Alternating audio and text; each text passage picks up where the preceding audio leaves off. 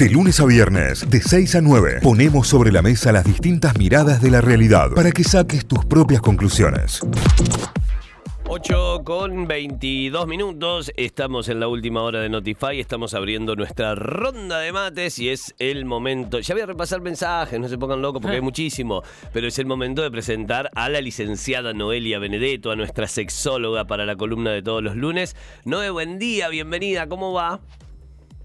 Buen día, buen día a todos y todas, muy bien. Bueno, gracias. Bien, muy, bien. excelente. Arrancando el lunes, la verdad que con una energía que no creía que íbamos a tener, pero muy bien este lunes, estamos muy bien. Muy bien, bueno, así, así está bueno empezar un lunes. Claro, estamos arriba, estamos bien arriba. Muy ATR. Día 8 de agosto, eh, las efemérides marcan el Día de Internacional del Orgasmo Femenino. Y está buenísimo, vos eh, nos hacías la aclaración antes de arrancar y decís, che, es el Día del Orgasmo de las personas con vulva. Eh, está bueno para que marquemos eso. ¿Por qué marcamos esa diferencia también?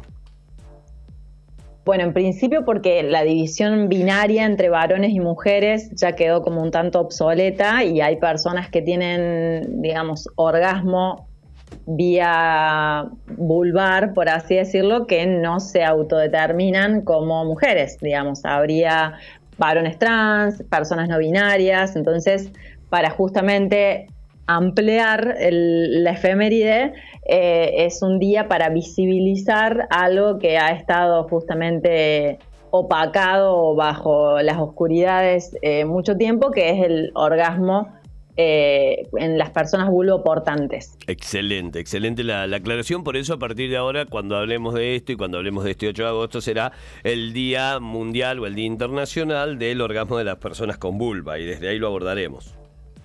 Así es, este día se, viene celebrando desde 2006 y tiene un nacimiento bastante cercano que es en Esperantina, en Brasil. Un concejal de apellido Lacerda eh, toma un estudio de la Universidad Federal de Pihuahí y donde concluye que el 28% de las socializadas mujeres de esa región eran incapaces de vivenciar un orgasmo. Entonces, dice, este dato es bastante significativo como para pensar que es una problemática grave de salud pública. O sea, le da el estatus de problemática de salud pública.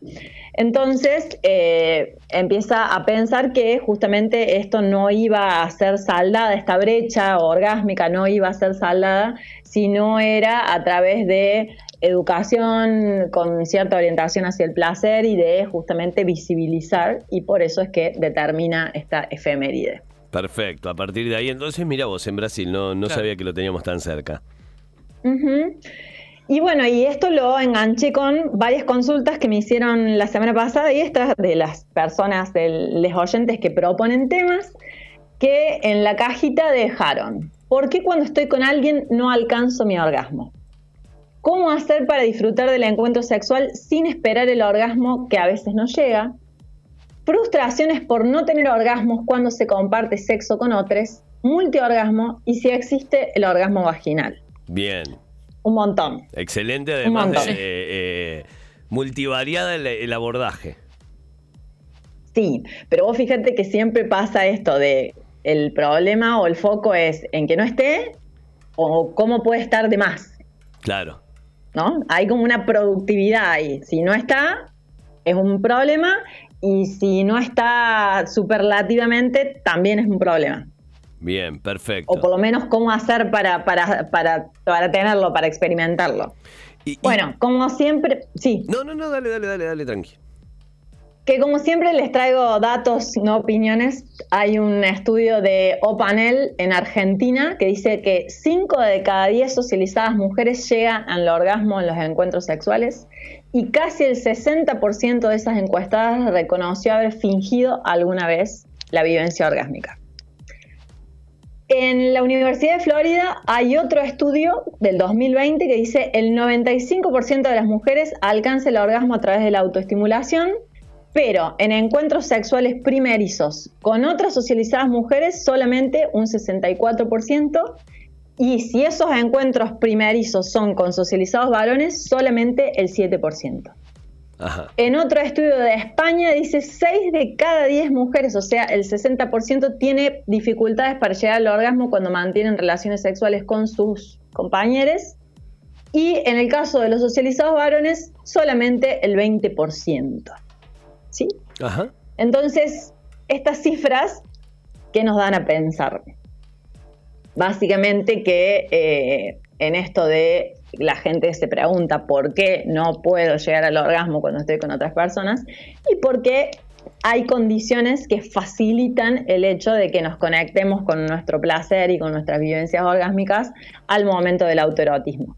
¿Sí? Es una situación individual, bastante privada, generalmente no está esta cuestión ahí de, estarse evaluando en función del placer de las otras personas o de ciertos complejos que aparecen o a lo mejor ciertas desconexiones a nivel del, pensamiento. Eh, y, y también en esto de que sin delego, por así decirlo, tercerizo esta cuestión del placer a las personas con las que me vinculo, lo más probable es que eso vaya a salir mal, porque la realidad es que nadie te va a estimular mejor que lo que podés haber llegado a explorar vos de vos misma. Claro. Claro, eh, arrancaríamos ahí por una cuestión de conocimiento de las partes, entiendo, ¿no? Eh, conocimiento de las partes de, las personas o conocimiento de las partes de las personas, de, las personas no no de las partes claro de las personas en realidad no de las partes íntimas ni de las partes genitales claro tal cual se podría aplicar eh, en, en, los dos sentidos eh, claro, el conocimiento tiene que ir para todos esos lados, digamos. En principio de la propia genitalidad, ¿sí? lo que es funcional para el orgasmo de las personas con pene, es decir, la estimulación del glande vía penetración, no es igual de funcional para las personas buloportantes. Entonces, tiene que haber generalmente y para la mayor parte de las personas estimulación del clítoris, ¿sí? de toda la zona clitorial, ya sea directa o indirectamente. Pero por sí solo, es decir, por penetración a manos libres, como yo le digo, generalmente la estadística de personas que, que vivencian un orgasmo es muy baja, muy, muy baja. Bien, o sea que en este caso cuando, cuando hablamos de, orgasmo este, puntualmente tirado a lo que es orgasmo vaginal. El orgasmo vaginal en realidad no existe, es un mito que, en realidad es, una, es un concepto que planteó Freud y con eso te diría que ha arruinado la sexualidad de las socializadas mujeres por varios centenares de años, porque en realidad eh, el clítoris es un órgano que lo vemos asomar por fuera como muy pequeñito, pero tiene todo una, mm, un despliegue interno que llega a tener las dimensiones del pene.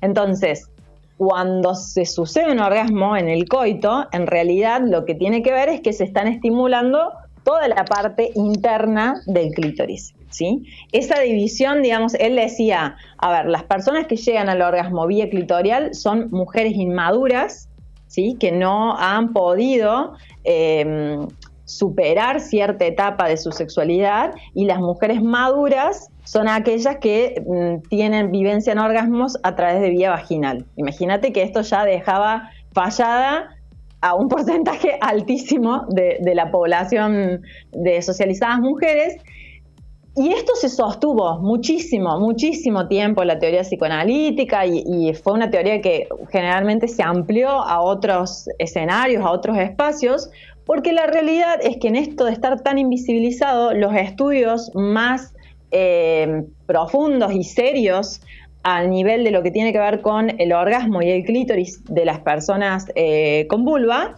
recién arrancan en el año 98, para que te des una idea. Ajá como en realidad el orgasmo nuestro no tiene que ver con la reproducción y el orgasmo o la eyaculación de los socializados varones sí, no le dieron como mucha bolilla.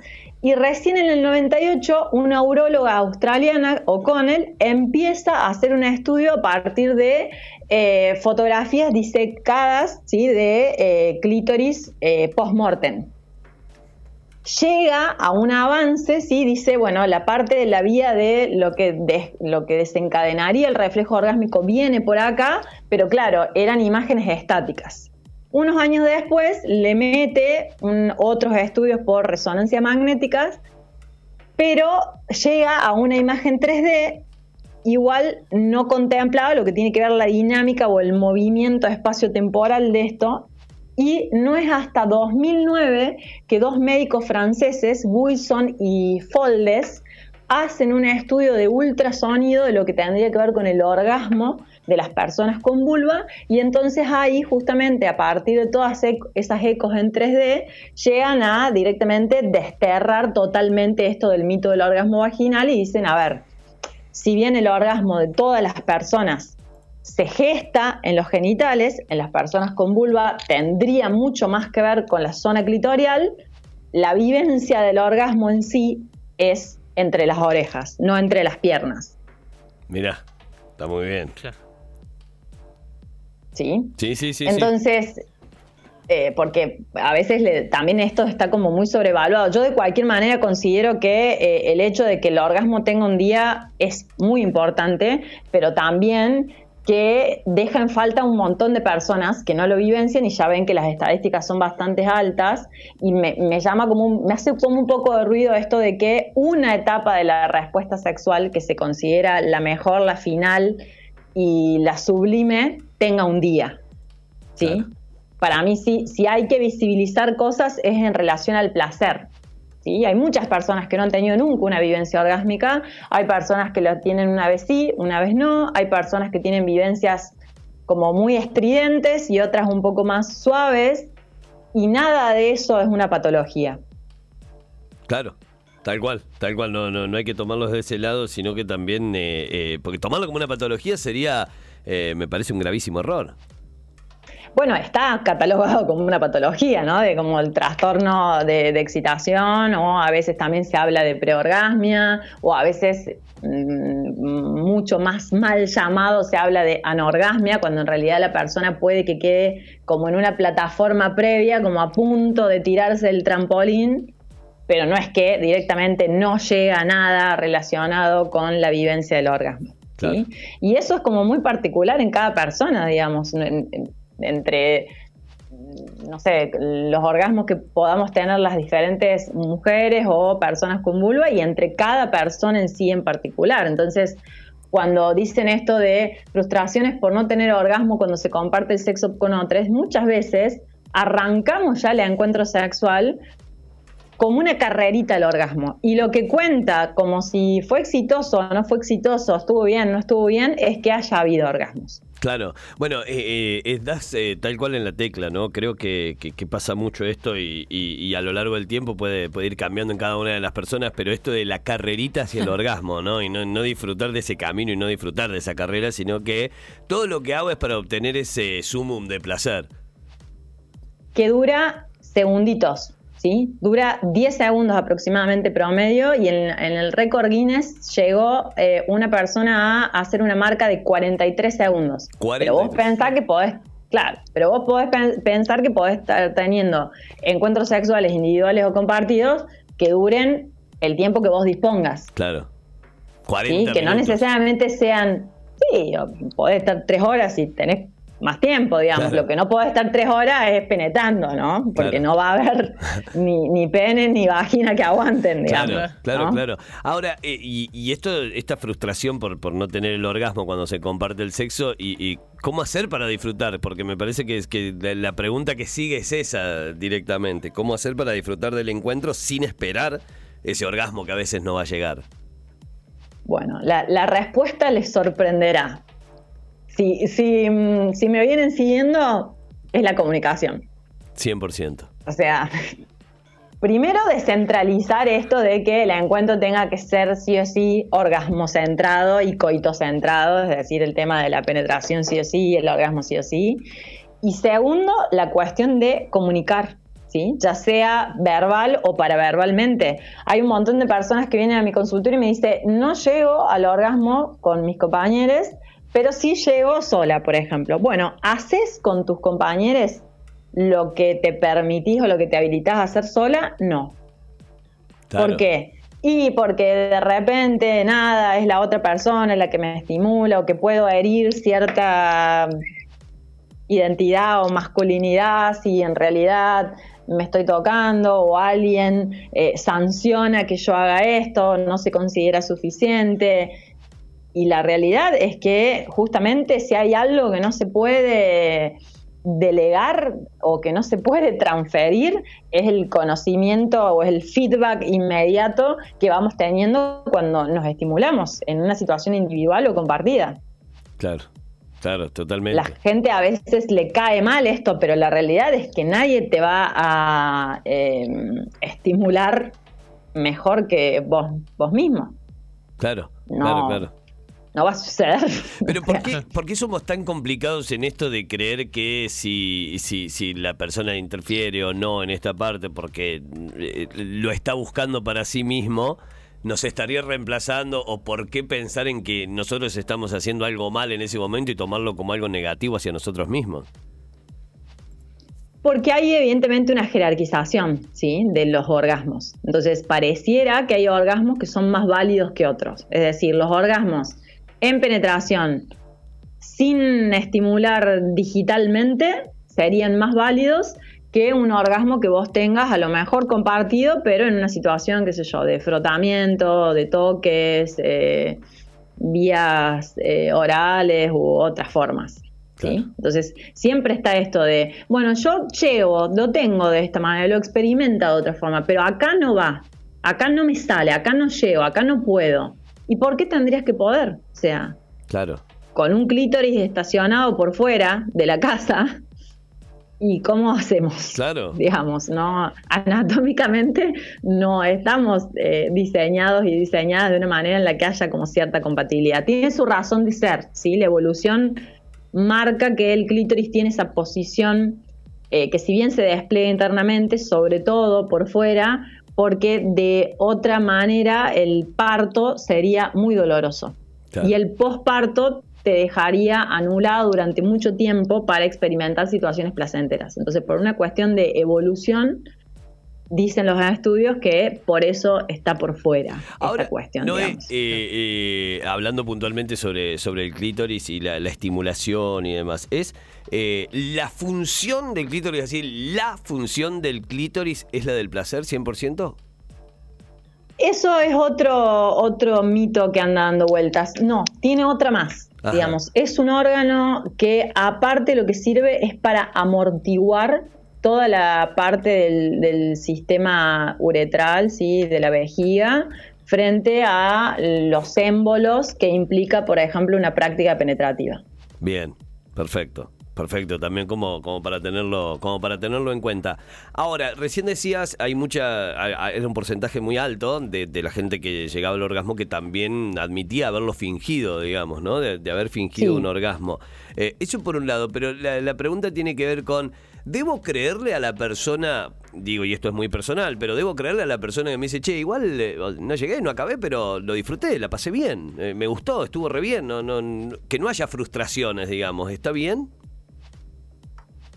A ver, eh, como creerle, o digamos, no, no vamos a saber nunca si es cierta si alguien te dice que tuvo un orgasmo o si, o si no lo tuvo y la pasó bien, digamos. En el caso de las socializadas mujeres o de las personas con vulva, es como que chequear eso, comprobar eso, no, no nos queda más que confiar en lo que nos plantean.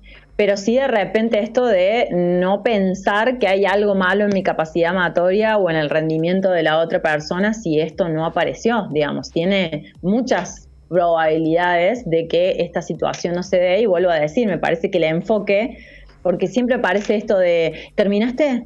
¿Terminaste? ¿Acabaste? En vez de preguntar, ¿la pasaste bien? ¿Te resultó placentero? ¿Te resultó satisfactorio? Digamos, como una cuestión más integral del encuentro. O sea, hay gente que no disfruta de los orgasmos, que tiene vivencias muy displacenteras de los orgasmos.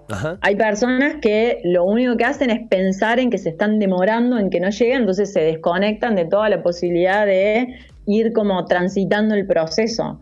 Hay personas que de repente empiezan a pensar que si se demoran y ya hablamos en otra columna acerca de los tiempos diferentes, en realidad están siendo como una carga para el, para el, el partener o la partener sexual. Entonces, todas esas cuestiones creo que justamente generan varias interferencias. Bien, está buenísimo. Pero no tiene por qué estar sí o sí. Me parece que, bueno, ahí yo en eso tengo como un, acuñé un término que se llama esto de la orgasmo normatividad, o sea, vivimos bajo el imperio de un mandato de que en un encuentro sexual individual o compartido tiene que haber al menos un orgasmo de cada una de las partes que estén involucradas. Si no, algo falló, algo faltó. Sí, sí, sí. Bueno, la orgasmo normatividad está buenísimo. Está buenísimo pensarlo así, pensarlo de esa manera también.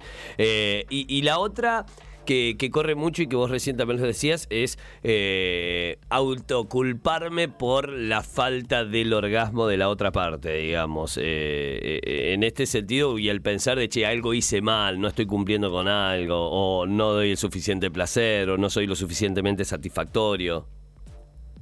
Eso es como una cuestión ahí muy de, socializados varones, pero también tiene que ver con una herencia sociocultural, ¿no? De esto, de pasaron desde invisibilizar totalmente el orgasmo en las personas con vulva, cuando lo empezaron a nombrar, a quién hicieron responsable de justamente causarlos a determinados varones que tenían determinada sapiencia y conocimiento de las artes amatorias. Claro digamos, no es, no es sino recién después de, te diría, 98-2000, que empiezan a plantearse estos discursos de, che, a ver, nos tenemos que responsabilizar cada quien por nuestro propio placer y eso compartirlo con otras personas. Pero en realidad no es que no me hizo acabar, no me hizo terminar, no me dio un orgasmo. Digamos, esto se escucha muchísimo. Y a quién, sobre quién cae esa mochila pesada, sobre los socializados varones. Siempre, claro. Ahora, eh, ¿existe una cuestión de porcentaje? Es decir, eh, el porcentaje en cuanto a, eh, ¿cómo decirlo?, la responsabilidad o no del orgasmo en la otra persona. ¿Cómo, ¿Cómo, lo pensarías eso? ¿Si hay un estudio de, cuánta gente se considera que se hace cargo? No, no, no, no un estudio, sino de, de, che, para, para que cada una de las personas llegue a ese momento, digo, hay que poner un 50 y 50 de cada parte, eh, corresponde más a cada uno y a lo que hago con eso con el otro, con el otra. Para mí la responsabilidad es comunicar asertivamente, consensuar, consentir y que el trato o el vínculo ahí sea desde el respeto. O sea, eso sí es responsabilidad de todas las partes. Digamos, eso no puede faltar. Después lo que sucede en un proceso de un encuentro sexual puede ser muy variado, digamos, hay un montón de prácticas, no solamente las coitales, y después la respuesta sexual tiene un montón de fases que no necesariamente tienen que estar todas. Entonces, eh, lo que sí me tengo que hacer responsable o habilitar es a decir, bueno, a ver, si yo tengo un conocimiento de exploración de, cómo funciona mi propio cuerpo, a qué cosas respondo positivamente o qué cosas directamente me frenan, bueno, ponerlo en cuestión en, esas escenas, ¿no? Porque si de repente estoy sin, sin animarme a estimularme o a decir, me gusta más de esta manera o vamos por otro lado porque en realidad considero que voy a herir a algún tipo de eh, persona o de susceptibilidad o lo que sea, y lo más probable es que en realidad no estemos en un encuentro sexual no registrando nuestro propio placer, sino que queriendo agradar. Claro, claro. Y la realidad es que el feedback de lo que te resulta placentero, más allá de las grandes o pequeñas cosas que puedas hacer, siempre está en esto de ver a la otra persona excitada, más, más de lo que se haga. Totalmente, totalmente. Eh, te hago una pregunta que llega del oyente, ¿no? Eh, dice, y creo que también la, la, respuesta estuvo en la columna, pero está bueno para directamente responderlo. Dice, ¿tiene que haber orgasmo o eyaculación para que la unión sexual sea realmente satisfactoria? No, no, el, concepto de satisfacción es como muy subjetivo y, estaría bueno que sea en relación a la globalidad del encuentro. Excelente. Sí, podés llegar a tener un orgasmo en todo un encuentro donde la pasaste muy mal, alguien que te trató muy mal de repente y a lo mejor, nada, vos sabés cómo funciona ese reflejo en vos y lo pones en cuestión, pero a lo mejor cuando, cuando valorás la totalidad fue malísimo. Excelente, excelente, está buenísimo, está buenísimo así. Eh, llegan mensajes también, me encanta la charla, eh, es muy bueno el informe, me pregunta mi compañero al final del acto, ¿cómo estás? ¿Estás bien? ¿La pasaste bien? Eso para mí es lo mejor porque se preocupa por mi gozo eh, antes que el de él, dice Ale por acá. Bueno, por ahí va bien. O sea, a ver, tampoco es una cuestión de eh, ponerse en, cualidad o en rol de, priorizar o jerarquizar más a la otra persona. A mí me parece que tiene que ser una cuestión lo más equitativa posible, pero sí el registro, la empatía de la otra persona es importante. Claro, 100%. Digamos, cómo se sintió, cómo le pasó, digamos, no, tanto esto de acabaste cuántas veces, eh, cuántas veces cambiamos de pose. No, digamos, ese, ese número de métricas en realidad tienden a una cuestión más de funcionar como una máquina y al rendimiento más que apelar a la cuestión placentera y satisfactoria. Tremendo, Noé, gracias, gracias, pues la verdad está, está buenísimo, se enganchan mucho con esto también y, están participando y enviando su mensaje eh, y eso realmente está bueno porque, porque la columna llega y, el contenido de esta columna también, así que bueno, nada, que tengas una gran semana, como siempre les digo, la siguen a la Noé en Leak Noelia Benedetto, así la encuentran en Instagram, ahí la pueden empezar a seguir también. Y esta columna la van a encontrar en Spotify, la van a encontrar en Google Podcast, la van a encontrar también en nuestras redes y en nuestra página web notify.com.ar. Bueno, éxitos para todos y todas y bueno, feliz día del orgasmo y bueno, tratemos de que el festejo sea al menos no exigiéndonos tener uno. Excelente, gracias. Pasa, pasa. tal cual, tal cual. Si, si sucede, conviene. Siempre, claro, y en este caso también. que tengas una gran semana. Gracias igualmente. Adiós. Adiós. Notify, las distintas miradas de la actualidad para que saques tus propias conclusiones. De 6 a 9, Notify, plataforma de noticias.